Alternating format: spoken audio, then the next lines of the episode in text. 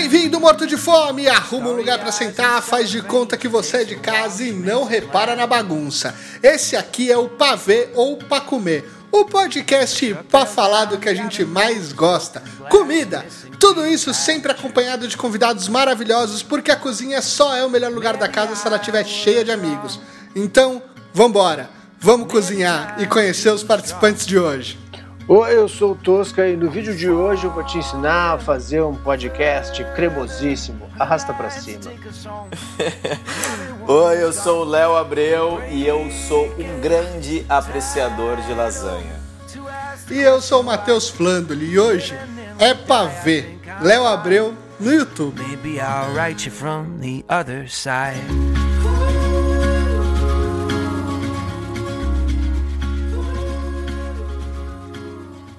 É pra ver ou pra comer?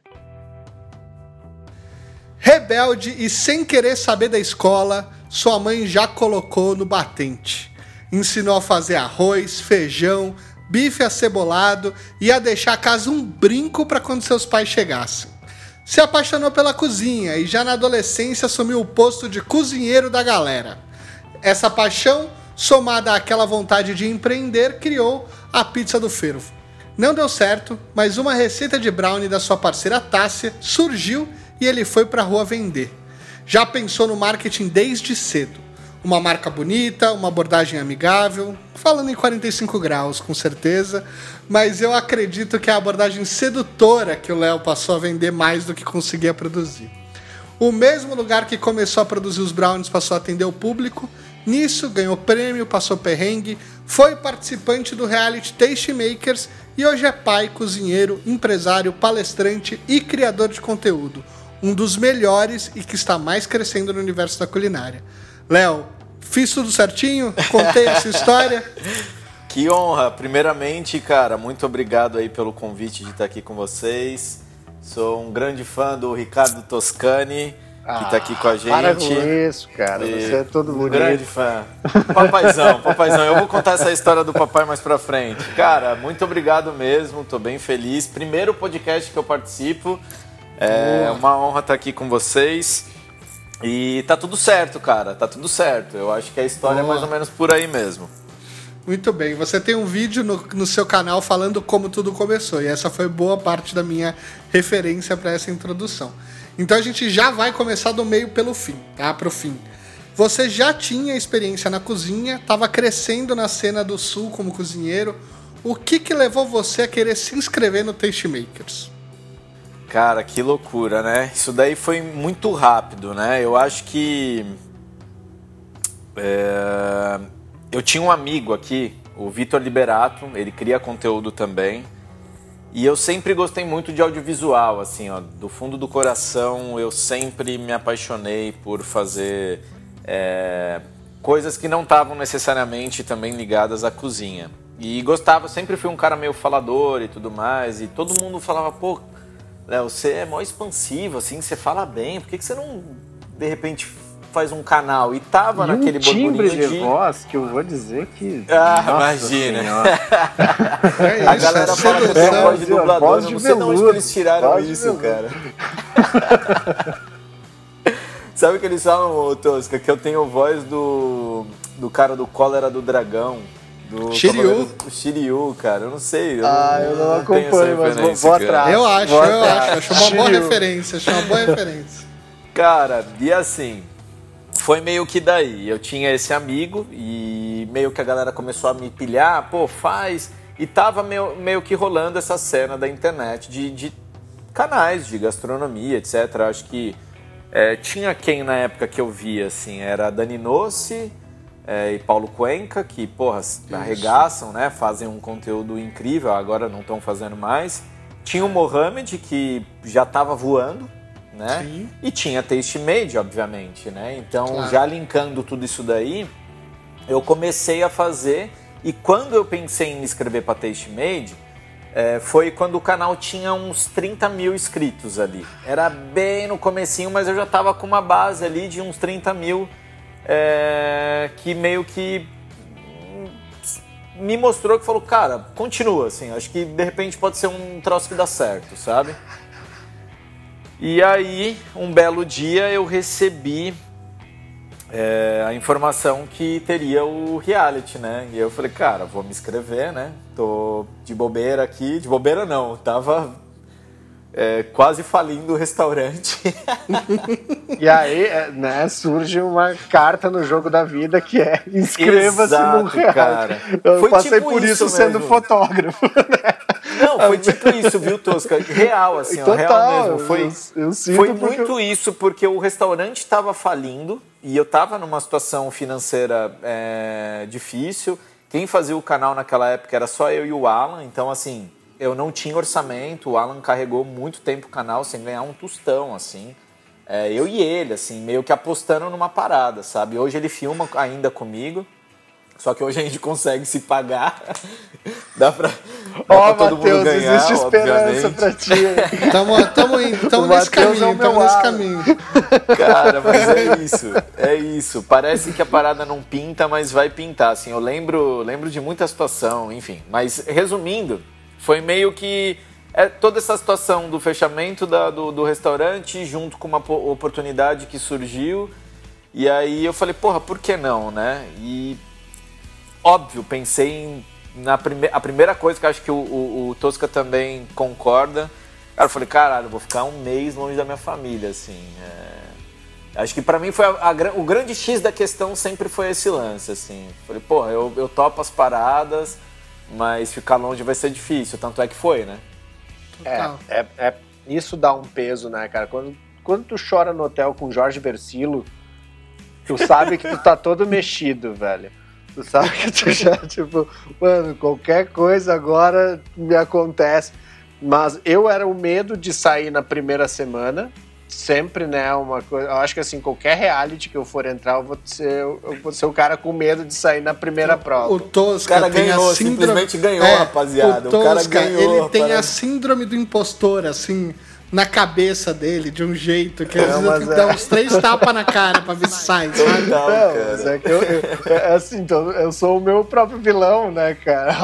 Com esse bigode maléfico, então. Mas é isso, cara. Eu, mas isso eu acho que em qualquer reality que eu fosse entrar, entendeu? O meu medo é rodar na primeira, porque eu ficava vendo Masterchef, eu pensei, pá, o cara que saiu na primeira. Sempre ficava com medo disso, assim. Além de adivinhar coisas, né? por não acertar nenhuma, era o meu outro medo. Mas enfim, é, cara, esses são os dois pilares que tipo, ficar muito tempo longe, porque no terceiro dia a saudade bate mesmo, a coisa do telefone controlado. Imagina um troço que tu fica realmente confinado e sem comunicação externa, porque lá dentro eu ainda fui noticiado da fakeada, né? Um Mas eles que... fazem isso com maestria, né, Tosca? É, é. Digo, essa organização eu acho que é justamente para deixar a gente a flor da pele mesmo, para parar sim. de acontecer, sabe? Exato. E eu acho que eles fazem isso, fizeram isso muito bem, assim, a equipe toda da Taste Made, fica meus parabéns aqui, fica, vocês fica, arrasaram. Fica o registro. Mas foi, foi, foi incrível, cara. Eu acho que esse lance de não poder ter o controle da situação, sabe, Tosca? Acho que você viveu isso, de da, da, da, da coisa não tá mais na sua mão, sabe? Não é você que faz é, a ligação na hora que você quer, ou que você fala com as pessoas na hora que você quer. Não tem isso. Você fala quando eles permitirem, cara. E isso mexe um pouco é, também com outras questões, de uma questão de liberdade mesmo. É, banho de sol um, um, um por vez, sabe? Eu saía com uma xícara de café, meu deu vontade de fumar lá dentro. Eu disse, ah, acho que eu vou voltar a fumar, porque pelo menos eu vou ter um cigarro. Pra... Mas vocês tinham um controle em quanto, de quanto em quanto tempo? Era uma semana, uma vez por semana? Como é que era? Era uma semana, né? O celular? Não entendi é. o controle. É. é. Você podia ligar para a família ou não podia? E uh, tu qual era cinco, o período? Uma vez? Cinco minutos de celular. dividia se tu queria usar a rede social, se tu queria ligar para alguém né? Eu dividia dois e meio para o meu pai, dois e meio para minha família, aqui família de São Paulo. Então eu ligava, falava rapidamente, mas era isso assim, tipo, do nada, ah, hoje não vai rolar celular. Tirava a tua temporalidade. Assim. Tu, tudo isso com uma pessoa sentada na sua frente para você não poder falar nada que influenciem em alguma coisa do programa. Então você É, não tem sua isso. privacidade. Olha, eu vou te Exato. dizer que não é nem pela pessoa na frente, é mais pelo, pela multa contratual que eu não ia falar nada mesmo. Exato. Também. A multa né? contratual não é nem um pouco leve, assim. Daria pra acabar com a vida de alguém. Nossa! Não, e eu, e eu quero dizer o seguinte, o Tosca, ele leva tão a sério isso, que aí eu vou, vou trazer um, um, um- sei lá, quando a gente já começou a produzir conteúdo junto, eu e o Tosca, a gente começou a criar o Depois da Chapa, que era o, um conteúdo que ele tava fazendo no canal dele, meio que pra falar um pouco da experiência dele entrevistando aquela pessoa, porque no programa também, era né? só ele, né? No programa ele fazia as perguntas e a pessoa respondia. Então a gente começou a criar esse conteúdo. E ele só revelou que o Golves ganhou pra mim no dia que a gente gravou depois da chapa, que era próximo do, do lançamento do Golves, assim. Do tipo, na hora que, assim, é, ele, ele, obviamente, eu vi o reality, né? Vi que ele ganhou, mas ele, eu fui perguntando e ele falou, ele foi me dando todas as respostas erradas, assim, ele foi me despistando pra todos os lugares, sabe? Aí eu falei assim, é a é Renata muito que vai ético, ganhar, né, é a cara? Renata que, Que vai ganhar. homem, né? Não, não é. Ai, não é a Renata. Eu não, não posso falar, não, conf- não nego nem confirmo. Ele ficava assim o É, tempo todo. Não, mas é que eu plantei uma coisa que eu, eu sem querer, querendo, soltei um. Ah, porque a ganhadora. E aí, tipo, eu já tirei a possibilidade de ser o Golves, entendeu? Mandou muito bem. É que eu, cara, não existe uma partida de detetive que eu não ganho. É, não, eu, ele. Cara, eu- eu, O sei é mentir. sagaz demais. Ele é Parece- sagaz demais. O Tosca é muito sagaz, mano. Pareci participante de Big Brother que pega uma pista falsa do Thiago, se agarra até o final pra, e acha Pô, que aquilo é verdade. gente? Pode, pode, pode, cara. Eu não assisti um episódio de Big Brother, assim. eu não Olha só, tá vivendo, tá nada, vivendo. Eu sou nada. viciadão. E não Eu sou por falta de vontade, já, já me explicando aqui, não é porque eu não, ah, não gosto, acho uma merda, não. Eu não tenho a mínima paciência, cara. Eu descobri isso, assim. Da mesma forma como. Olha, olha que coisa doida, assim, ó. Eu. Tô com o celular aqui, repito, de repente? Não, Não, Pode falar, pode falar. A gente vai, é- vai, vamos, tá- vamos no ao vivo. tá ao vivo, a gente a tá gente tá É a mesa do distância, bar, saudade do Isso, celular tocando na mesa do Daqui a pouco passa o ônibus aqui e tá tudo certo. É isso. É, cara, eu fui um grande viciado em jogos durante a minha adolescência e eu joguei Ultima Online. Não sei se vocês já ouviram Sim, falar. claro. Opa. Eu joguei muito Ultima Online, repeti três anos do colégio por causa desse jogo. É um jogo que tinha uma comunidade no, no Orkut que é, milhares de pessoas faziam parte. e O nome da, da comunidade era o O, que era a abreviação do jogo, acabou com a minha vida, de tão viciante que era essa porra. E eu acho que, pelo fato de eu ter sido muito viciado nesse jogo, é, eu não consigo mais jogar mais nada. Eu acho que eu perdi o resumo. Eu perdi a paciência para algumas coisas, é, até mesmo televisão, cara. Eu não tenho, eu não consigo ficar parado muito tempo assistindo uma- a mesma coisa. Tenho dificuldade, não sei, se me tornei essa pessoa aí. Nossa, eu sou completo. Eu, a hora que eu paro. Velho, eu assisto até Jimenez se tu deixar. eu me abandona na frente de uma TV, eu tenho um problema. É, realmente. Mas Big Não, Brother é- pra mim foi uma A coisa. gente gosta tanto de conteúdo que a gente criou um podcast pra falar de conteúdo, né? No final das É. contas, é pra ver e é pra comer. Então a gente gosta de ficar falando disso. Não, animal, cara. Aproveitando esse gancho, é, você falou que, que você começou, né? Esse, a- o começo de todo o canal ele é uma guerrilha. E você começa ali, faz, você é o câmera, o diretor, o editor, e né, tem a sorte de ter o Alan aí como, como parceiro. Mas quando você chega na Tastemade é quando você começa a ver primeiro a conteúdo, a produção de conteúdo em, em estrutura, né? Ou seja, você chega lá, tem o estúdio, tem um monte de gente atrás das câmeras, tem todo um processo. Como é que você avalia a sua jornada no programa e como foi essa sua experiência de chegar num lugar grande e ver tudo isso acontecer? Cara, é, é muito louco porque eu, eu guardo real assim essa experiência ali do, do reality como um divisor de águas nessa questão pra mim de produzir conteúdo. É, foi bem difícil pra mim algumas questões, bem doído assim, é, mas ao mesmo tempo muito engrandecedor. A primeira vez que eu, que eu participei da prova, eu tirei a, a, venda dos olhos assim, e eu não tinha realmente até aquele momento a dimensão do que era a estrutura ali de estúdio, holofote, câmera. Julgamentos. Então, foi, foi, é, foi o primeiro momento, cara, na hora. Porque assim, a gente entrou a primeira vez.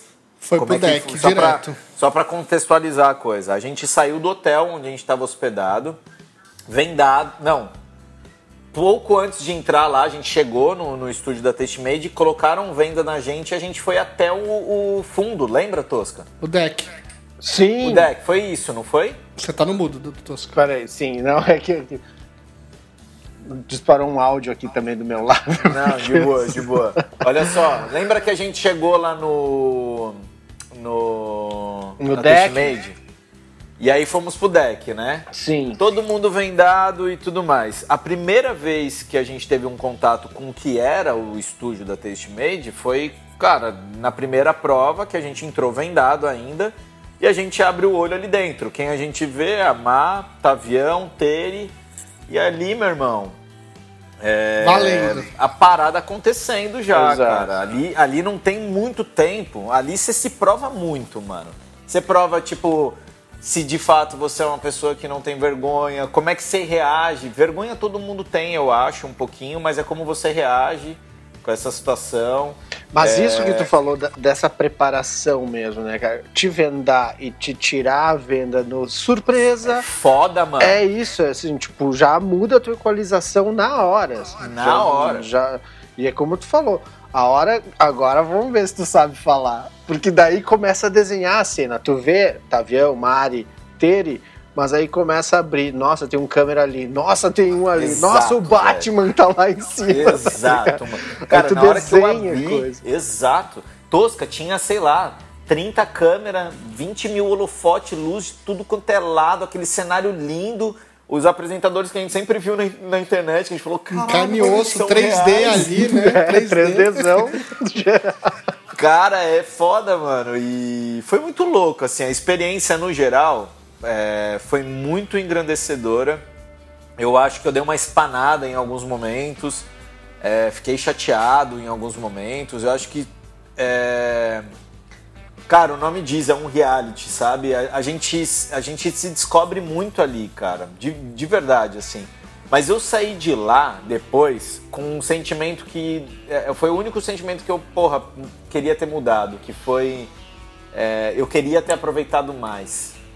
Porque eu fiquei com saudade depois que eu saí. Eu quis muito sair em determinado momento e eu lutei. Passei, a, ao invés de me divertir, eu comecei a lutar contra algumas coisas ali dentro e que são demôniozinhos que a gente, a gente mesmo cria, sabe? E é, no é final, no final do programa você ali, fala, né? E você fala que você baixou um pouco a energia lá no, caralho, no momento véio. da sua eliminação. A gente vê você falando, porque aquela, a, a, aquela última eliminação, é, e eu acompanhei, né, como. É, fui, fui acompanhando todo, todos os, os, os lives, todas as estreias. É, para mim era muito você, Tosca e Bebeta na final, entendeu? Era assim, uh, um meio que ali você de alguma forma se mostrou é, com a energia mais baixa e aí você caiu e o Caio acabou ocupando a posição, assim, sabe? Mas Teve uma vez que sortearam a gente e aí ficou eu e a Bebeta e o Léo os últimos a fazer a prova. E os cachorros estavam lá em cima, lembra? E a gente, vamos sequestrar os cachorros, diz a gente. a final tá pronta, a final tá pronta. E a gente tá tirando, tá, vamos fazer um túnel aqui, vamos fugir, então. Aí cada um com uma colherinha ali. Cara, a gente. O que, o que não faltou, eu posso te garantir, foi muita risada Nossa, nesse. Nossa, é. a gente se divertiu muito, cara. Muito, Exato. Assim, não, poder é. tirar onda, assim. E, claro, tinha seus momentos, né? Voltar. Mas hoje eu tenho na. Uh, eu tenho uma playlist no Spotify que é o Músicas que Fazem o Tosca Chorar. E nessa playlist tem Congratulations, que era a música. Ah. eu só escuto Post Malone por causa de ti da Bebeto. a gente vinha na van escutando essa música, cara, e várias outras, assim. É, a gente tinha poucos momentos juntos, para falar a verdade, assim, de. Quer dizer.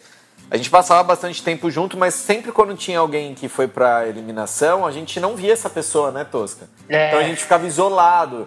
Então, é, o momento da van era um momento muito precioso pra gente. Não, era muito bom, cara. O cara entrava e aí mandava música lá e colocava no talo. Porra, que sensação boa, mano. Que sensação boa. Eu, eu, lembro, eu lembro com muita saudade desse rolê, sabia? Não, eu também. E até a possibilidade de poder dormir de tarde sem culpa, né? Nossa, magnífico, verdade. Ah, vou dormir Magnífico. aqui, pô, tem que esperar minha prova, vou dar uma dormida e acordar sem culpa. Tipo, ah, não tem que fazer o jantar da Alice, não tem. Cara, sim. Sim, Ó. e eu vou te falar que um dos momentos mais legais também foi a minha saída em si também, porque eu tava muito tempo sem sair do hotel. Sim.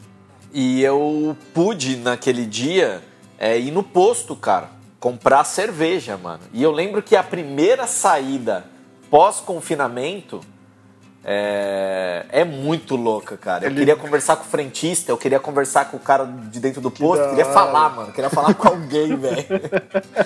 E eu lembro de comprar cerveja ali, ficar trocando uma ideia com o frentista e não sei o que lá, já tomando uma, sentei no, no, no hall ali do, do hotel, pedi um drink, falei, porra, vou encher a cara hoje. Mentira. Tava tão cansado, exausto mentalmente. To- Claro. Tomei um, subi e dormi, cara. Não, total, velho. Mas a gente. Esse também, né?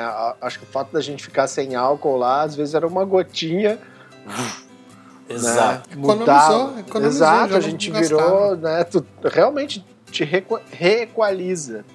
Completamente. total, cara. Ó, a gente chegou até a fazer um episódio aqui com alguns participantes da primeira temporada, é, onde a gente contou parte dos bastidores.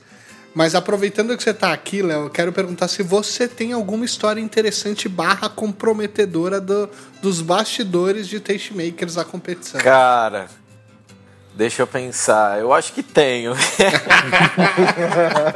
Só não sei, se- não sei de Eu só, quem, eu só não de sei quem a vou que contar. nível de, comprometi- meu- de comprometimento eu vou me, Eu, me meter. eu vou te tá dizer o seguinte: se co- é, compromete, mas não perde amizade. Cara, eu, eu, eu, eu, eu falaria, olha só, acho que vocês vão gostar de ouvir isso. Eu falaria dessa história se essa história só envolvesse a mim. Como envolve terceiros, eu não posso me manifestar. Muito bem, é justo. É justo. A gente tem Mas, que fazer cara, um eu acho proibidão que... desse Não, programa. brincadeira, não tem nada, não, não rolou nada, acho que de muito anormal ali, não. A gente era. Cara, tinha um. simplesmente um segurança na nossa porta o tempo inteiro, tá ligado? Ah. A gente contou duas aqui, né? Uma foi a vez que a gente foi malhar, que tu tava junto. Nossa. Que aí eu botei uma meia pra aumentar minha genitália pra tirar uma onda com os caras que estavam beijando os músculos. Cara, que cena bizarra isso, cara. A gente viu uma rapaziada beijando os músculos, cara. Né? E aí tinha, tinha uns rolês muito bons, assim, cara. Mas é, cara. Saudade, saudade. É. Foi um bom momento. Um bom momento. Foi muito bom, cara. Eu fiquei muito feliz mesmo, assim, ó, de, de participar. Particip... Cara, se me chamarem amanhã, eu vou. Boa. De novo, eu vou. Fazer outro reality? eu acho que daquele, daquele jeito ali. Não, na verdade eu não sei se você. Não, falei, falei bobagem. É difícil. Eu não sei se eu Que olha que tem gente da Tastemakers que ouve aqui. Vai que eles falam, ó, você falou, tá aqui. Não, não, não. All Como Stars. participante, eu acho que eu não iria. Eu, eu adoraria fazer com certeza ali com a Taste Made. Eu gravei recentemente lá com eles. Eu adoro todo mundo que trabalha ali, de, de verdade, assim. De repente tem algumas pessoas que não foram muito com a minha cara, mas eu gosto de todo mundo real, É isso. assim. Sempre A tem. gente não precisa agradar a todos também, faz parte. Exato. Mas. Cara, eu.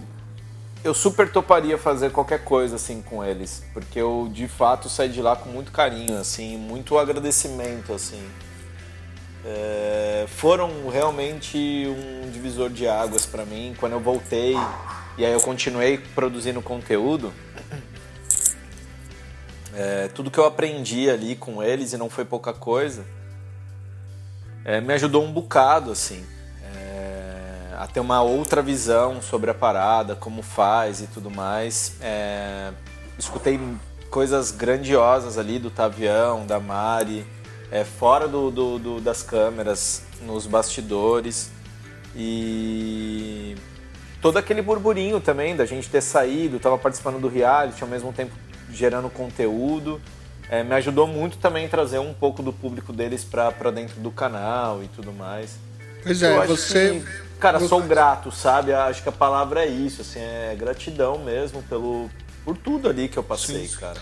Então, eu, ia, eu já ia pegar esse gancho mesmo, porque assim, você fala, você fica em quarto, você vai até a final, porque no final das contas você ajuda ali a, a Bebeta a fazer, o, a fazer o programa dela, e, e você volta para casa, e, e obviamente por ser gravado você já sabia de toda a sua trajetória, e você, imagino que você planejou os próximos passos ali do seu canal dentro disso. Você gostou de não só fazer a culinária, mas de também apresentar as receitas no YouTube, assim, você se viu não só como cozinheiro que você já era, mas esse apresentador despertou ali em você também e falou, beleza, é isso que eu quero fazer, vou acelerar. É, você diz, deu... É... De você voltar para casa e falar, cara, é isso que eu quero fazer, então vou... Cara, mas eu foi... lembro muito do...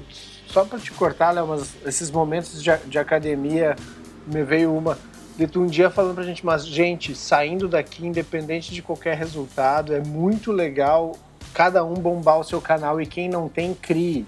Eu me lembro dessa frase tua muito de, né, de realmente fortalecer, assim, cara, porque aqui, querendo ou não, é uma exposição. Né? Tu já tinha essa consciência que eu achava muito legal e que fez realmente todo mundo sair dali pensando alguma coisa. Assim, tipo, cara, né, ali tu botou uma pulguinha maravilhosa na orelha de cada um. Cara, eu acho que é, a gente tem que aproveitar esses ganchos, né? Eu não, quando que isso vai acontecer de novo, né, na vida das pessoas? Eu acho que para quem estava querendo fazer aquilo naquele momento, era o momento, de repente, realmente, de fazer. É que eu já estava com o processo todo engatilhado aqui, então eu já cheguei fazendo também. Sim, então, sim. de repente, para mim não foi tão dolorido é, continuar fazendo e fui. É, doloroso. Ah. Enfim, a participação chegou a abrir porta com investidor, com produtora, com marca ou não? Foi só Cara, aproveitar a exposição e tentar surfar essa onda? Não, não chegou nada assim. É...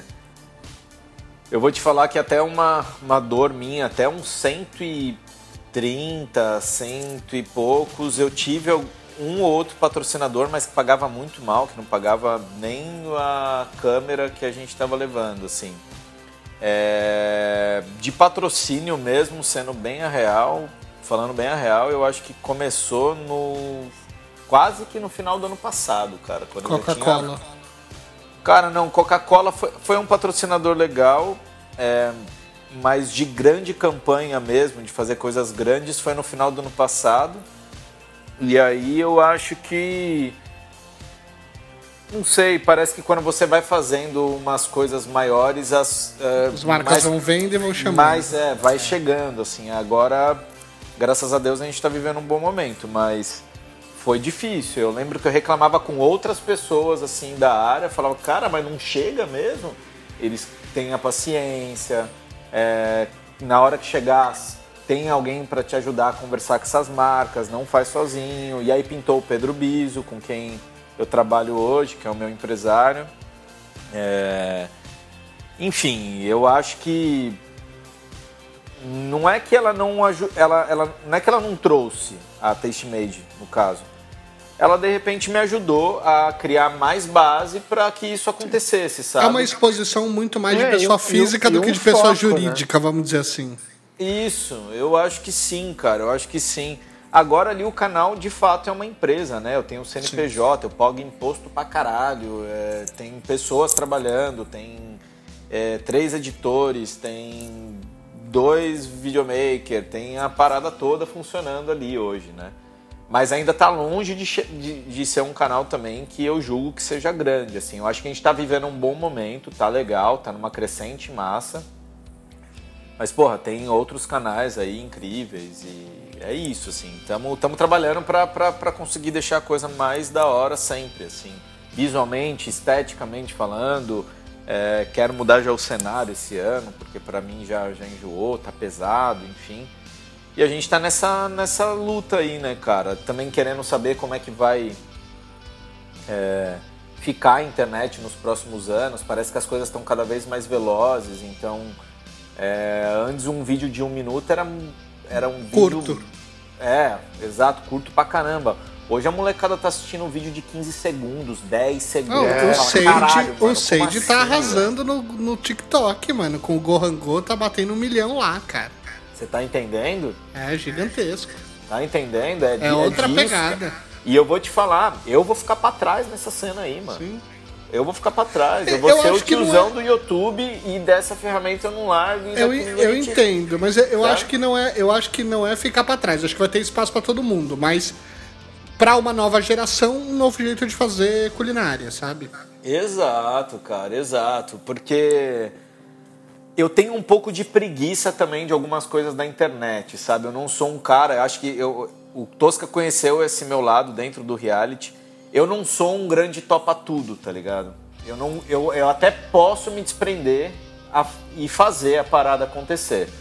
Mas eu não sou um grande topa tudo, por exemplo. Eu não consigo fazer essa coisa genial que o Tosca faz do Super Tosca. Eu não consigo me vestir de super-herói ir pra frente da câmera, sabe? Olha, se eu te contar o que a gente gravou no domingo, depois, depois eu só te mando um vídeo, tá, Lando? Pra você ver. Ah, é? Tu vai mandar um vídeo. Vou é isso? não, vou só quando eu lançar, mas, mas cara, Olha eu chorava, eu chorava de rir. É, Cara, Mas o Tosca ele é muito engraçado. bom nisso, por É exemplo, lá dentro, dentro é do isso, é a reality, quando ele se vestiu é. de Jesus, ele mostrou que ele é um cara muito foda nesse. nesse... Cara, eu acho que o Tosca tem um negócio que poucos têm. Eu consigo falar bem ali com a câmera, não. não é, Porra, já condu- conduzi live com gente grande do meu lado, Carolina Ferraz, Jacan e o caralho. Não fico nervoso, não, não dou pra trás. Só que assim, eu não, eu não tenho essa, essa moral aí de, porra, vou me vestir de Elvis Presley e vou pra, pra, pra frente da câmera. Não vai sair, tá ligado? Vou ficar travado, duro, entende? É muito louco, cara. Não é pra qualquer um. Tosca. Não, mas por isso que o, que o Super Tosca é mudo. Facilita muito, né? Não, mas pode falar, o dia que eu conheci, eu falei exatamente essas duas coisas, Léo. O dia que eu conheci o Tosca, eu falei, o Super Tosca é o melhor programa que você tem, melhor que o, melhor que o Chapa Comigo. O Chapa Comigo é muito bom, é muito bem montado, é excelente. Mas o Super Tosca contra o Desperdício precisa ir pra um outro lugar. O Super Tosca tinha que estar na, na Netflix. Vocês vão me Total, desculpar, mano. total. Tomara. Desculpa, mas assim, é muito bom. É muito A- A, bom. forma como ele. Ô, faz um pouquinho só daquela voz, só pra eu matar a saudade. Vou Faz. dizer que eu não conheço o narrador. Ainda faz essa, olha só.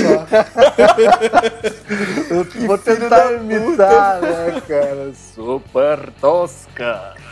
É que é só, só consigo imitar um pedaço. É que o cara que é difícil, é difícil conviver com esse narrador. Nossa. Ai, demais, cara, muito demais. é eu acho só- Tosca, conversa por mano, e-mail. talentosíssimo. Entendi. Não, eu e o narrador a gente só conversa por e-mail. Mas, cara, tu tem. É isso, assim, eu acho que eu, eu, eu, eu vou pro, pro lado da palhaçada, de uma cozinha mais tosca e de uma. Assim, o próprio reality me trouxe isso, assim. Eu sou muito de olhar para uma geladeira e, e gostar dela.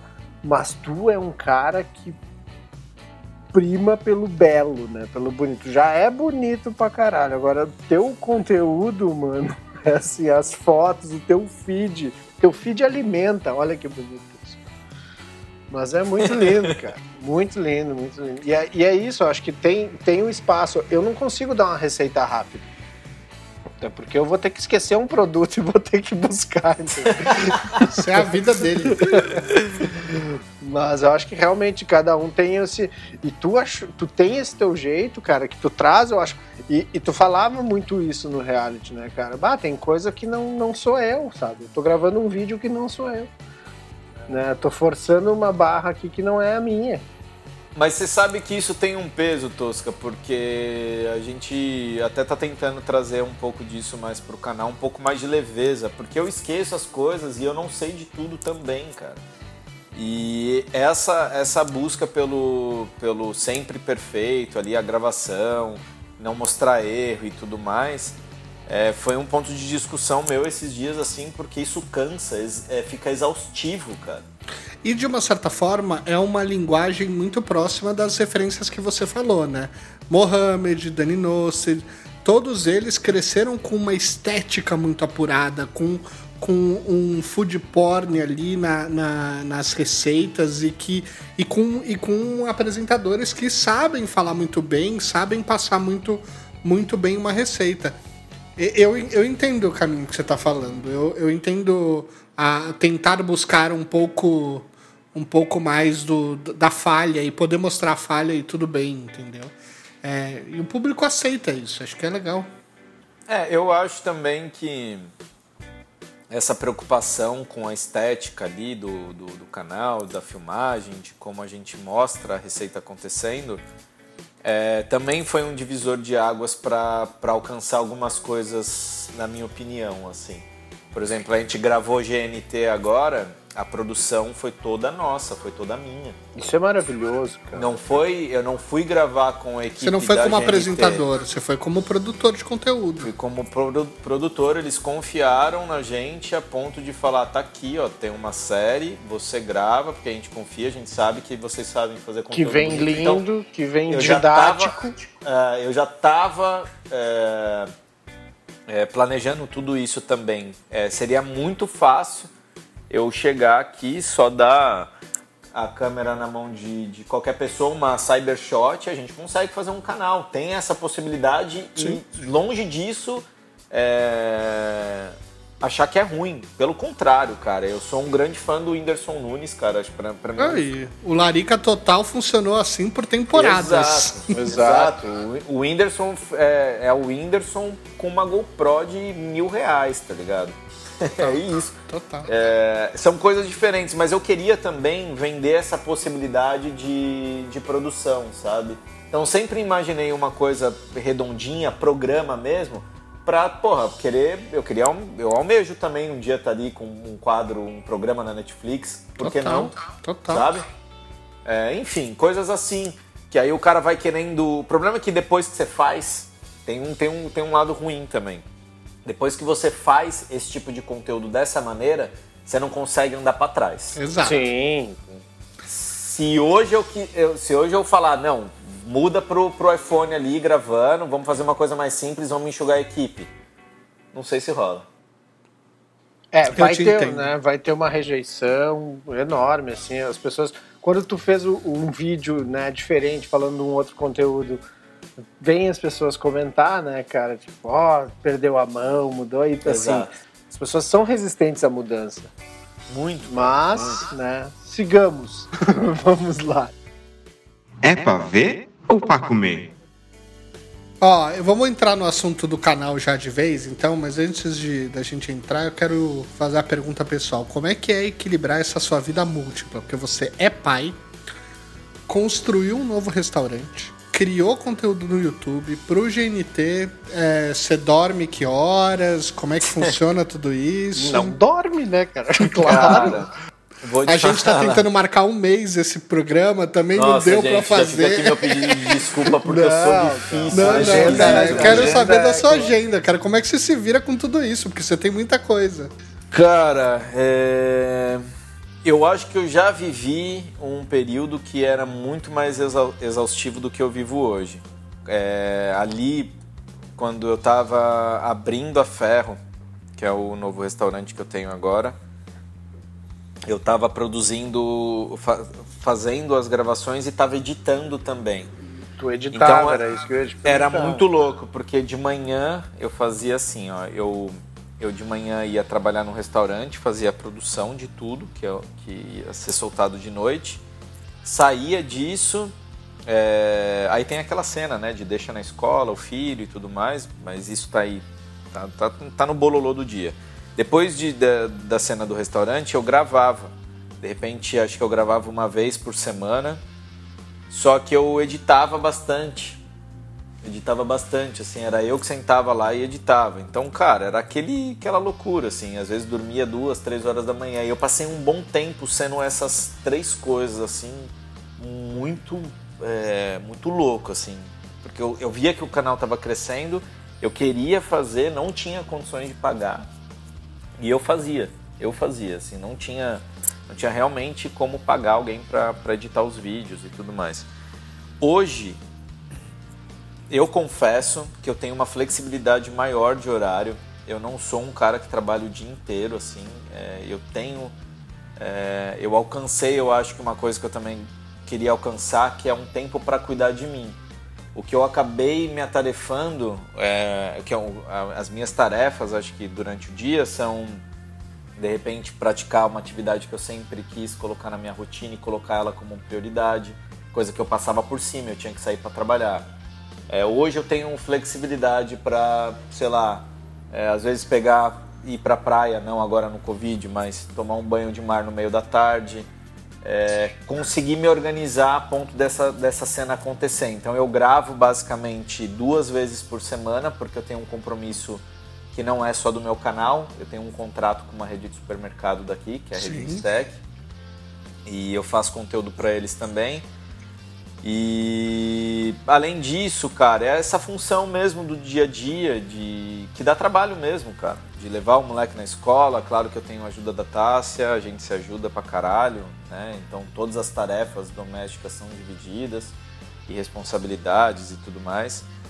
Mas eu, eu consegui, cara, consegui organizar minha vida de uma forma bem, bem legal, que para mim hoje tá bem sadia. Não tá aquela Porra, já várias vezes fui dormir na cama assim com a cabeça que você fala, velho, vou explodir, ansiedade lá na casa do caralho, tudo muito intenso. Hoje eu consigo meio que, cara, tá tudo certo, acordo, faço minhas paradas com calma, consigo tomar um café aqui em casa, é, gravo, os moleques da edição depois fica fazendo esse bate-bola comigo, então eu consigo resolver boa parte dos meus pepinos e trabalho dentro de casa e claro, tô lá no restaurante sempre também.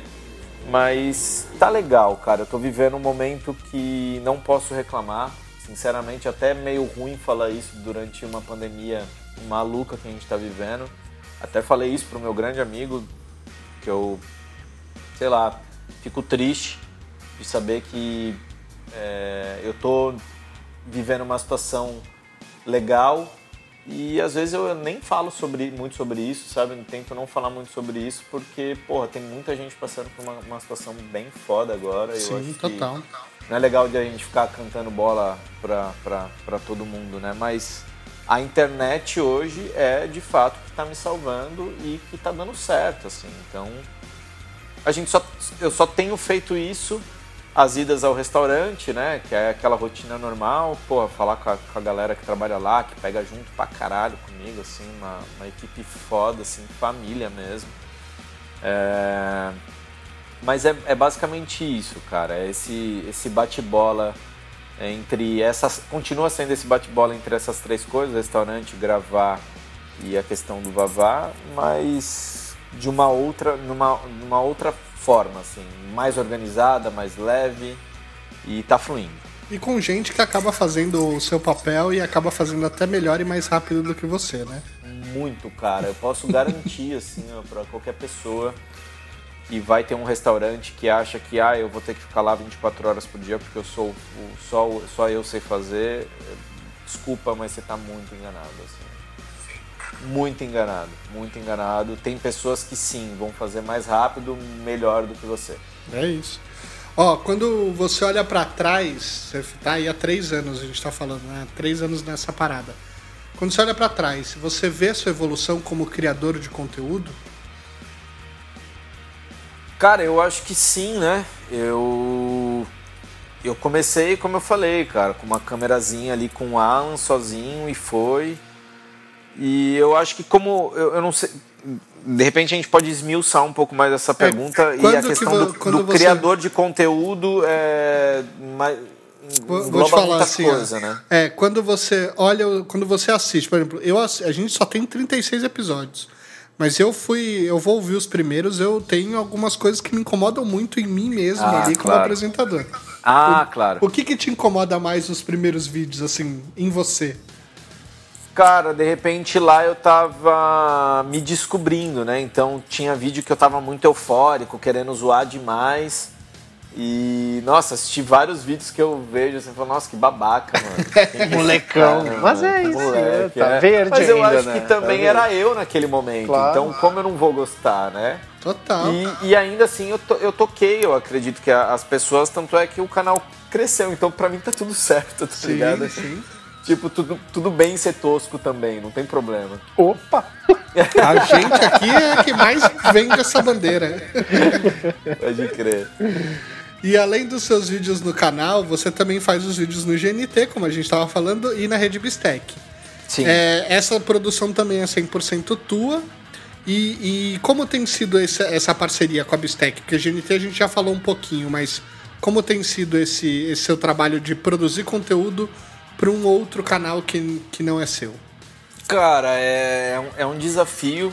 É, eu acho que a gente está construindo uma imagem na internet para uma empresa, né, uma rede de supermercado super forte, consolidada. É, não é qualquer rede de supermercado, é a rede Bistec. Eles são realmente grandes. É, e você tem a responsabilidade de comunicar e criar uma base para uma empresa super séria. É, e tá ali na sua mão, sabe? A parada é você comunicando com essas pessoas. Então tem realmente uma, uma responsa atrelada nisso. Porém, é aquela coisa que a gente já sabe fazer. Então acaba se tornando natural. Eu peguei o canal da Rede Bistec com 700 seguidores. Agora tá indo para 30 mil já inscritos. E um trabalho de, de formiguinha, mas que eu tenho certeza que a gente vai continuar agora esse ano e bem provavelmente eles, eles ultrapassem a marca aí dos 80 mil inscritos, é o que a gente imagina pelo decorrer das coisas. Legal. E eu acho que é um feito assim, cara. Não que a gente carrega aquilo ali nas costas, longe disso, tem toda uma equipe do supermercado é, que faz outras coisas, outros conteúdos ali dentro da plataforma. É, mas Mas é um Cara, desafio é- é criar receita para tanto assim. lugar, né? É, uma, uma, uma questão que eu já coloquei aqui, que já dando em primeira mão, assim, é que esse ano eu não pretendo ficar de fato só nos quadros de receita, até porque é, não dá, assim, é impossível. Eu tenho duas, tava soltando duas vezes por semana no meu canal, uma vez no Bistec, então fica três vídeos de, de receita por semana. Eu falando por mim e eu só tenho que fazer aquilo que eu acredito, eu acho um porre, eu acho um saco, sabe? Três receitas toda semana, eu acho que assim, ex- exaustivo, é, eu acho que fica muito a mesma coisa, então o nosso desafio hoje é tentar criar, é, continuar com uma receita no Bistec e variar também o conteúdo para eles, porque a gente quer é, criar coisas novas ter uma, sempre uma, um vídeo de receita no meu canal, mas também variar com al- algum outro quadro, alguma outra brincadeira aí que a gente vai pensar. Aceito sugestões. A gente tem um campo para os ouvintes deixarem mensagem. A gente vai fazer no nosso Instagram, a gente vai fazer promoção do episódio durante a semana toda, a gente aproveita lá e pede sugestões da audiência. Pronto, então já fica. Se alguém puder ajudar aí ó, num novo quadro, mandem, Boa.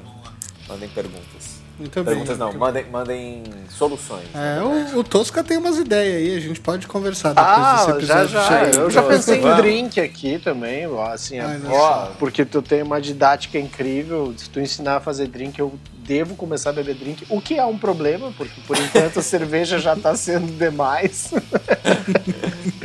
Dema- Bom, enfim, demais nunca é.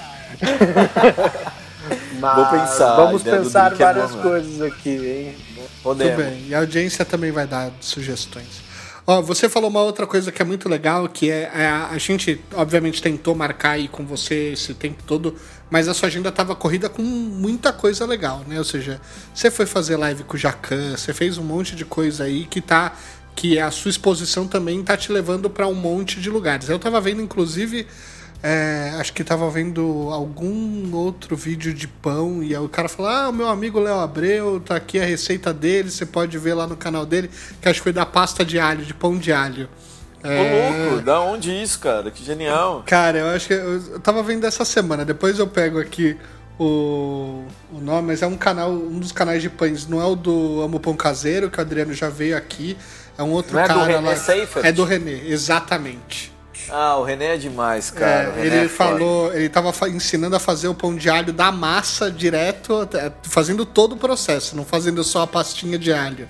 E aí ele pega a receita da pastinha de alho, e ele ele fala que você tem uma receita também que é Ah, super que legal, querido, indicando a galera cara. pro seu, pro seu canal. Porra, eu não assisti esse vídeo. Mas saiu essa assistir. semana, cara, Saindo dá uma daqui Eu olhada. vou assistir. Saiu, saiu agora há pouco. E aí, mas isso é muito legal, porque essa exposição tá te botando né, em lugares que eu imagino que você nunca imaginou, ou pelo menos você não espera chegar. Qual foi o momento mais legal desse, dessas coisas que você não esperava que acontecesse e aconteceu? Cara, vou te falar, o, acho que o ponto máximo, assim, foi. Eu sempre falei, um dia eu vou ter um quadro na, na- na- no GNT. Sempre foi o ápice do, do rolê, assim. Eu falei, eu quero ter um quadro ali dentro do GNT. E aí, um belo dia, o Pedro me mandou um print ali do, do e-mail, chegou a proposta. E aí tava lá, GNT. Eu falei, puta que pariu. Aí. Falei, mano, chegou, velho. A parada chegou. venci. Dobramos a Bateu meta. na. Não, eu vou te contar o que louco que foi, assim. Eu falei, caralho, Pedrão, que sinistro, mano. Porra, fecha essa pra nós, não sei o que lá. E aí ele, Léo, ó, rapidinho aqui, papapá, é assim, o escopo tava lá e a gente desenhou rapidinho, papapá, proposta, pum, pum, pum, pum, enviou. Cara, isso era umas 11 horas da manhã. Juro, depois de algumas horas assim, ó, chegou lá. Ele me ligou. Aí ele falou, Léo, tamo no GNT. Eu falei, mano, você tá de brincadeira, velho. E aí foi muito louco isso. E, e junto com isso, foram gran- duas grandes notícias, na real. É, junto com isso, o pessoal da Rede Bistec falou que teria uma comemoração de aniversário. E que, cara, foi, foi esse bololô. Eu acho que o ápice do rolê, assim, que me fez parar por um momento e falar, porra, olha com quem que eu tô, assim. É, Carolina Ferraz foi foda, assim. Que da hora. Foda. Que massa. Rica. Foi foda. Eu sou rica! Costa Não, Rica. foi foda, foi foda, porque, mano, é muito louco, assim. A gente ficou no camarim, trocando ideia. E, porra, e aí gravamos a live, uma querida. E aí no final da live, assim, a gente tava lá conversando com a equipe. Ela falou: ah, vou, vou indo nessa, beijo, beijo. E a gente, eu continuei conversando com a equipe. Daqui a pouco ela entra correndo assim e fala: Léo, anota meu WhatsApp pra gente marcar alguma coisa. Eu olhei naquele momento, eu falei, você tá de brincadeira com a minha cara. Tô com saudade de você, debaixo do cobertor. Mano, Ah, mas esse esquema só pode novela tá me dela. zoando, que essa porra é pegadinha, cara. É muito bom. E aí, enfim, a gente trocou o WhatsApp e tudo mais. Depois ela me mandou mensagem falando que eu deixei ela super à vontade. Eu falei, o quê? Eu que fiquei muito à vontade. que ela, massa. ela é grandiosa, assim. É, enfim, o Jacan também. Tive uma noite incrível com o Jacan. É, não só na live, a gente bebeu várias champanhes, enfim, fumamos charutos, fizemos um monte de coisa. Ficaram cheio de tomperros. E foi aquela festa maluca. E no dia seguinte que eu gravei com o Jacan, acordei pra gravar o GNT. Então foi, foi um. Tava sendo sim. e está sendo, na verdade, um grande Momento. O que, que tá acontecendo? Uma bela assim, colheita, né? Quem planta É. colhe, né, cara? sabe? Exato, cara. Eu acho que não faltou trabalho, sabe, Tosca? Sim. A gente ralou, sabe? E quando bateu, é emocionante. Eu acho que as pessoas se conectam com essa história também. Porque elas sabem que, mano, a gente não parou, a gente se doou mesmo e fez a parada acontecer, assim. E óbvio que eu não tô sozinho nessa, né? Devo isso a muita gente, devo Claro. a muita gente. Sim. Mas é, é isso, eu acho que foram, foram esses momentos que eu olhei assim de cima e falei, porra, é, o que vier depois disso é lucro. Estamos sabe? escalando, é isso aí. Lindo. Eu acho, isso. acho- e eu acho lindo esses momentos porque é, tem, tem muita para muita gente tem as, as desconstruções dos mitos que você acaba endeusando uma pessoa, você coloca ela num pedestal, e aí depois você vai vendo as rachaduras e aí você vai vendo, putz, acabar se decepcionando um pouco com aquela, com aquela pessoa. Mas quando você descobre alguém que você admira e essa pessoa corresponde a essa expectativa, cara, é, é fantástico. Ou até te surpreende, né? Assim, você, pô, nem esperava tanto engajamento, mas de repente vira uma, uma resposta tão positiva sobre você. Tem uma validação do seu próprio trabalho, porque quer queira, quer não, a gente passa por isso, né? Você revisita, pô, tô aqui há três anos ralando e olha que legal, porque é, alguém que tá aí no mercado tá validando o meu trabalho como, puta, isso você tá fazendo é certo. E tem muito dessa troca de, de você ficar feliz porque uma pessoa que te admira, que, que admira, que você admira, te admira.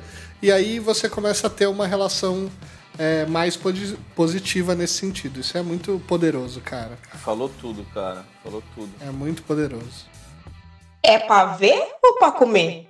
Entrando já aqui na, no. Vamos falar um pouco do, do ferro, que eu acho que é um momento que a gente está vivendo aí. Você falou, sua receita está 100% é, vindo da internet, né? E a gente falou um pouquinho antes de começar de gravar aqui que, pô, o ferro é um lugar que também tá dando certo muito por conta dessa sua exposição na internet. Mas como é que estão as coisas no restaurante? Quando, assim, como é que vocês estão lidando com esse momento em pandemia aí, é, aí na sua região? Cara, é, o sul tá sofrendo bastante aqui, né?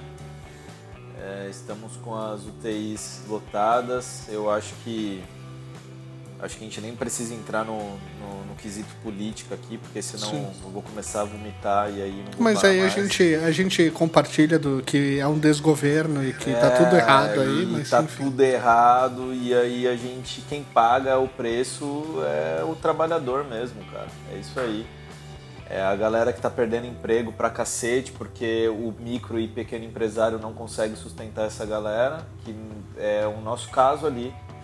A, grande verdade é que na a cena de bar e restaurante é muito. Um, uma que é uma área muito difícil de, de dar lucro, é, tem que estar tá tudo muito certinho sempre, não é uma. A dinâmica do negócio ela é bem doída, porque você mexe com perecível, não é fácil. E a gente está tomando patada desde o ano passado, né? Então o primeiro baque aconteceu ali. Quando que foi? Foi em março do ano? Faz março, um ano, né? Vai fazer um março do ano passado. Entra um ano agora. E a gente foi surpreendido naquele momento ali de, cara, fecha as portas. Tipo, tá, beleza, fechamos e aí tivemos que fazer um, um é, toda uma organização para a coisa funcionar só por meio de delivery. Então teve toda uma, uma movimentação do modelo de negócio, de atenção do modelo de negócio que teve que ser é, é, transformada. E a gente passou a dar atenção no delivery, o que obviamente não, ir, não iria representar 70% ou quase 80% do meu faturamento. Né? Uhum. Então a gente sofreu muito, a gente teve que basicamente é, desligar boa parte da galera Outras ficaram em afastamento, receberam um benefício ali que, que foi proposto. E a gente vinha, é, depois é, teve a reabertura, né? Então uhum. a gente vinha já conseguindo é, um pouquinho de fôlego para continuar e tudo mais. Então eu tive um mês de novembro, dezembro e janeiro muito bom, muito positivo. Só que não a, não a ponto de fazer caixa ou qualquer coisa, fazer reservas e. É só operar no break-even ali. Cara, a gente é, a gente começou ali a ficar legal e começou a pagar de novo o que tinha ficado para trás, né? É, porque obviamente que todo mundo acumulou dívida, dono de negócio que não sim, acumulou sim. dívida aí nessa pandemia, mano, desconheço, sinceramente. Todos os meus conhecidos aqui, todos, todos acumularam dívidas. E aí, programa de Pronamp, da, da puta que pariu, nem relou na gente, cara. Nem relou, nem nada. O empréstimo sumiu, assim. A gente ouvia falar que ia pingar. Quantas vezes minha mãe do financeiro passou madrugada com o notebook ligado, atualizando a página do banco para preencher o cadastro assim que entrasse no ar. Uhum. Simplesmente nunca saiu, enfim. E a gente voltou é, com um pouquinho de gás ali no final do ano, que foi quando eu acho que houve é, muita negligência de novo por parte de todo mundo, falta de fiscalização, a galera estava causando, enquanto a gente estava cuidando ali minimamente do que a gente é, pode, né, e fez tudo direitinho, tomamos outro, outro baque agora, que foi o fechamento aos finais de semana, né. Só que eu acho que agora já não envolve mais a questão de poder ou não sair pra rua, sabe? A galera tá com medo porque eles estão sentindo que a gente tá à deriva, né? Então, é, a galera tá com medo de sair de casa porque tá tudo lotado e sei lá, a gente tá vivendo um momento difícil ali, cara. Esse é, essa é uma parte de repente da história que realmente não está boa. É... E é isso. É, a gente vai tentar agora de novo, partir para uma reabertura na hora do almoço para ter uma nova janela de faturamento, mas tá longe de ficar legal, assim, longe mesmo, assim. Tá, tá bem triste, rolou demissão já, e de pessoas que a gente nem, nem gostaria de, de demitir, é meio que forçado, justamente para tentar aguentar o tranco. Não há negociação de, de nada, assim, a gente não tem uma isenção de impostos, a gente não tem é, uma baixa na, nas, nas taxas de maquininha ou de, de iFood, Uber Eats, todas as plataformas de delivery, a gente não tem minimamente um apoio de nada por parte de é, o imóvel alocado e ter um reajuste por algum tempo. Enfim, a gente não tem aonde se amarrar, então a gente acaba fazendo o que tem ao nosso alcance, assim, que é diminuir estrutura de custo fixo. Como que você faz isso, cara? Infelizmente, corta o que você conseguir cortar de, de tudo que você tem de gasto, cara. Então, Sim. é triste, tá ligado? Porque Total. não tem o que fazer, sabe? Porque o movimento baixa. E você E- tem e uma baixa, região, é? você tem uma região que é sazonal também, né? Ela, ela vivia de uma sazonalidade É. pré-pandemia, vamos dizer assim. Você tinha Não? Ela é, ela é para quem tá muito na praia, assim. Tá. Eu não tô, eu tô numa região mais central, então ela funciona um pouco mais, sabe? Tá. Mas ela é, sim. Naturalmente a gente recebe turistas aqui no, no, no final do ano que ajudam no faturamento. Mas a gente tem uma média muito boa, a gente vinha seguindo uma média muito boa. É, Só que as pessoas estão inseguras e com, com- elas, elas devem estar inseguras. Eu, eu, eu tô com medo, acho que todo mundo tá com medo. A gente realmente não sabe o que vai acontecer, então ali o futuro do restaurante realmente é- fica bem incerto, assim, a gente não consegue é, medir o que, que vai acontecer daqui um, dois meses. Depende, né? Porque a gente Sim. não sabe. Sim. É, uma coisa que eu postei esses dias, até que algumas pessoas interpretaram até mal, é, foi é, reclamando que os caras haviam fechado de novo, mas reclamando no, do sentido como foi feito. É, eu tava aqui quinta-feira, 10 e meia da noite, porra, mexendo no, no- no celular e tudo mais, enfim, foi dormir, normalmente até vejo uma notícia ou outra e tudo mais. Acordei de manhã no outro dia que eles tinham se reunido para discutir o fechamento e tudo mais e tinham já falado que naquele final de semana já não ia funcionar. Só que pra gente que lida com estoque de perecível, eu já tinha feito minha compra inteira da semana, então eu fiz meio que um post falando, cara, vocês não estavam vendo que essa porra tava lotando? Vocês não estavam sacando? Há, há quanto tempo que a gente tá vivendo essa, essa situação pra vocês falarem que amanhã eu vou ter que fechar, entendeu? É, o erro é, maior é por parte dos caras mesmo, negligenciando É a- a- a administrativo, né? Cara, a É. cidade que mais me dá gatilho se chama Presidente Prudente. Eu não posso ouvir o nome dessa cidade. sabe? Saudade de ter realmente uma política de entendimento. Faz um ano que a gente está nisso, a gente perdeu dois mini- ministros da saúde, tem um chefe de logística que erra Amazonas com Amapá. Pois É, é, então cara. é- Pois é. Complicado. Você consegue ter algum sentimento bom disso? Eu não consigo. Não, eu não. acho que eu, eu acho que eu só eu eu não sei assim. Eu não sei na onde que vai parar porque a gente tá à deriva mesmo. A parada Total. tá largada e a gente não tem a quem olhar e falar, cara, acho que tem alguma coisa que pode vir boa daí. Não tem. Não sabe? Então, para pro negócio ali de, de restaurante, de bar e restaurante, é, é triste, cara, porque muita gente já fechou ali no março, no março do ano passado. muita gente veio aguentando, igual a gente, mas se tiver outro lockdown aqui, não. Cara, mais uma galera vai pro saco, assim. É, porque não tem, não tem como você sustentar um negócio que tá parado, você não Não, consegue. e, e assim. que você faça o lockdown e que o governo ajude a, a segurar a economia, não é? Esse é o seu papel como, cara. Como em todos os outros países foram assim, né? O governo vai lá no, em Londres, né, na Inglaterra, manda lockdown, mas fala, olha, eu vou pagar 50% do salário dos caras. Eu, eu chego na metade do caminho, vocês assumem 50% do BO. Vamos fazer assim? Aqui não, aqui é fecha. é, ah, mas tem o delivery. É, mas o delivery tem a, a taxa do cartão, a taxa do, do aplicativo. É, é infinitamente menor. Não é porque eu não tenho salão, que pode ser infinitamente maior os números pedidos, não é a realidade. A realidade é que muita gente perde é, pede menos no delivery e que muitas vezes os pratos pensados eles perdem qualidade no delivery. Então você não vai fazer a melhor venda do que você faria quando você está no salão. Não só isso, viu, cara? Tem uma, uma coisa que. O ticket médio é muito merda, cara. Sim. É muito merda no delivery, assim, porque quando você vai no restaurante, o que, que você faz? Pra tomar Abre uma, cerve- cerveja, um Toma uma cerveja, belisca alguma coisa, toma um drink, não sei o Exato. que lá. É, no, no deliver, é, a, a galera pede o essencial. Um prato. É, Pronto, acabou. é- é- eu quero um hambúrguer e uma batata. É Eu isso. quero isso. E a gente perde muito, cara. Eu não sei o que vai acontecer, a gente tá curioso é, para saber o que, que vai pegar. E seja lá o que for que eles vão decidir, a gente vai ter que lutar mais uma vez, assim. É isso. Mas, É, por outro lado. mais uma vez, porque a gente já conhece essa história. O brasileiro é raçudo demais, né, cara? Sim, sim.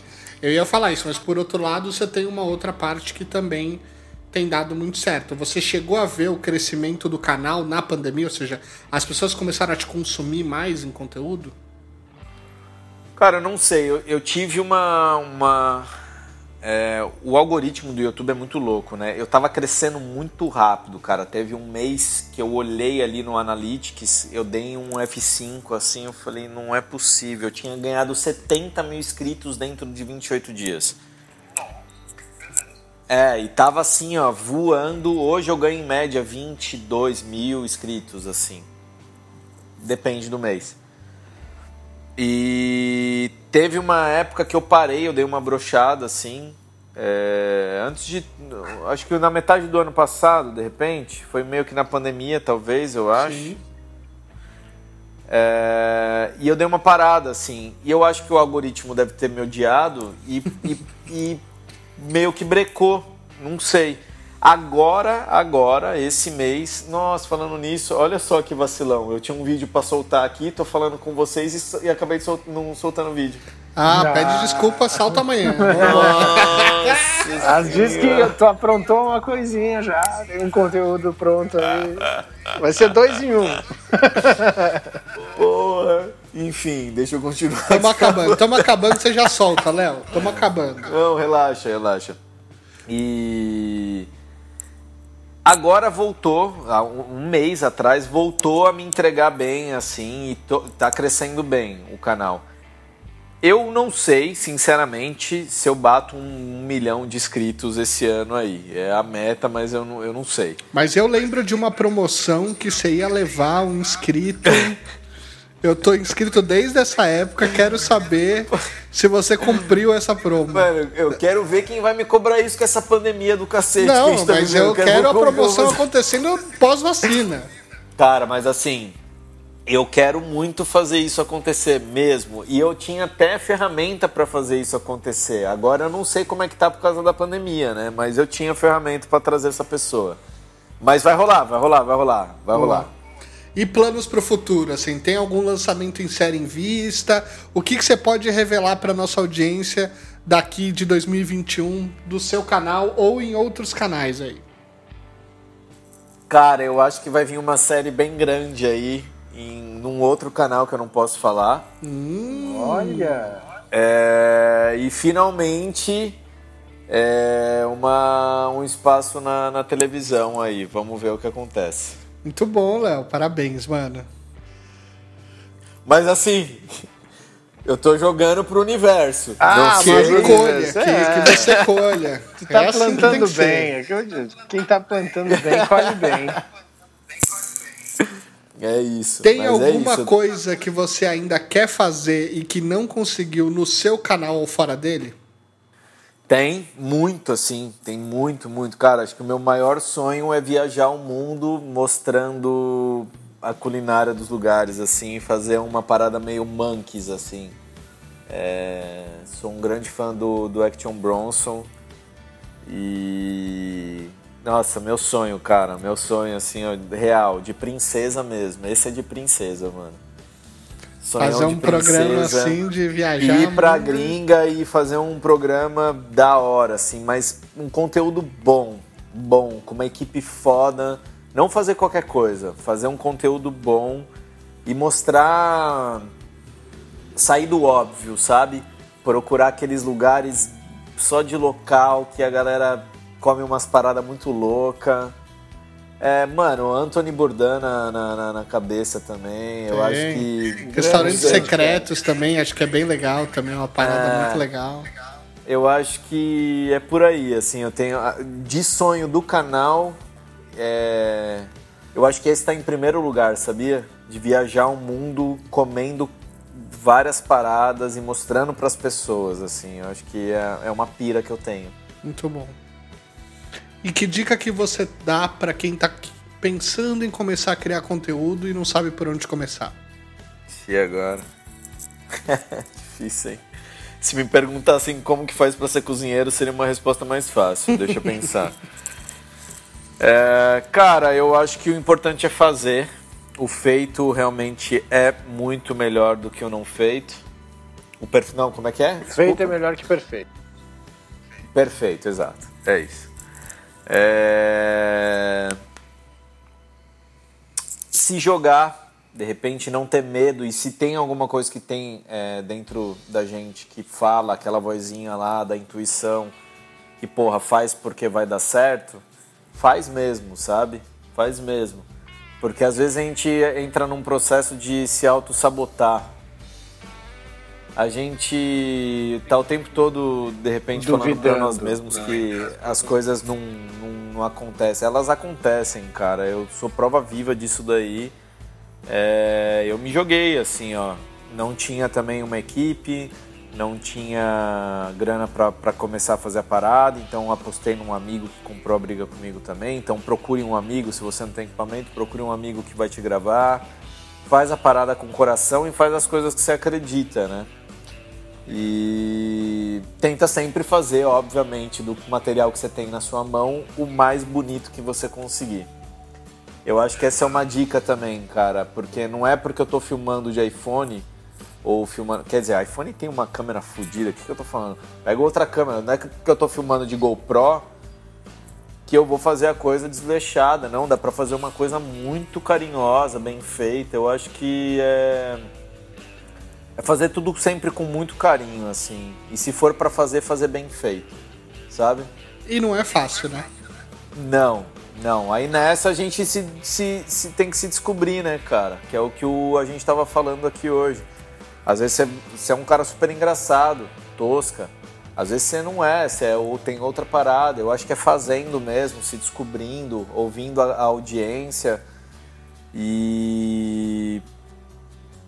Eu não sei se eu posso falar isso, mas. Eu, eu acho que às vezes é um pouco, um pouco de sorte também, sabia?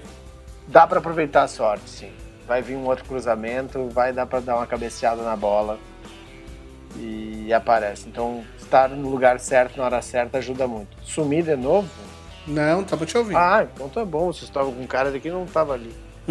Não, eu tava prestando atenção, mas eu acho que sim, cara. Eu acho que a sorte, ela, ela, ela faz parte também, É, sabia, dá- cara? não dá pra tirar do pacote, né? Mas não é Não, só né? isso, né? É aquele 1%.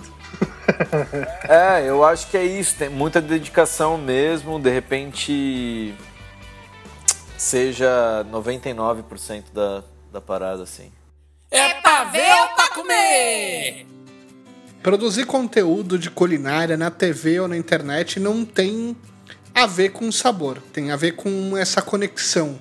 Conexão com o público, com a paixão por cozinhar, com o prato, contar histórias, mostrar um pouco da sua vida e tudo isso através de uma lente positiva e com imagens incríveis. Esse para mim é o Léo Abreu. Pai, cozinheiro e assim como a gente, apaixonado por comida. Léo, muito obrigado por ter esse papo tão bacana aqui com a gente, viu, cara? Quer Eu deixar um recadinho final aí para nossa audiência? Cara, tô muito feliz novamente de de estar na presença dos senhores aqui. Gostei muito. Quero, quero que vocês me convidem quando tiver lá o no YouTube. Aí eu vou Ah, querer não, mas participar. aí sim, a gente vai ter Mano, cervejinha. vamos estourar uma champanhe, vamos fazer uma doidereira no Até hoje eu estou louco para comer a sopa de frutas vermelhas. Uh, mano, eu faço demais isso daí pra gente. Cara, sério, muito obrigado mesmo. É... Primeiro podcast que eu participei, vou levar no coração também. Espero que todo mundo tenha gostado aí de casa. Vocês sabem aonde me encontrar, podem mandar mensagem ali no, no DM. Eu, eu juro que eu vou tentar responder, pra eu não me comprometer também.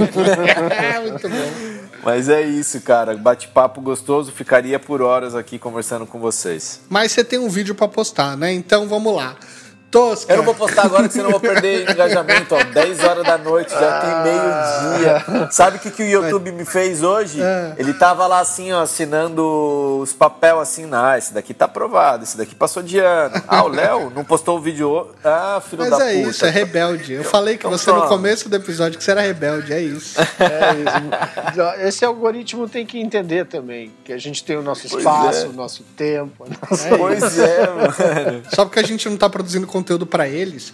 Ó, Tosca, recadinho final aí pra, vo- da nossa Ah, audiência. Eu só quero dar um beijo na audiência, agradecer minha cadeira cativa aqui neste podcast que eu amo para comer, para ver, para ouvir, para lavar louça enquanto a gente escuta um papo legal.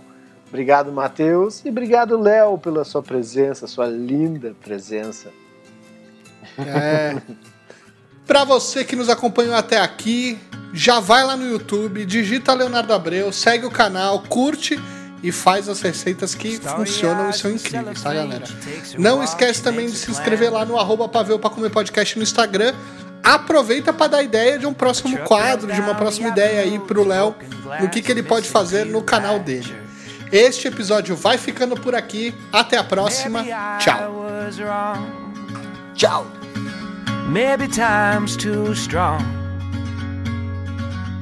Are we falling further?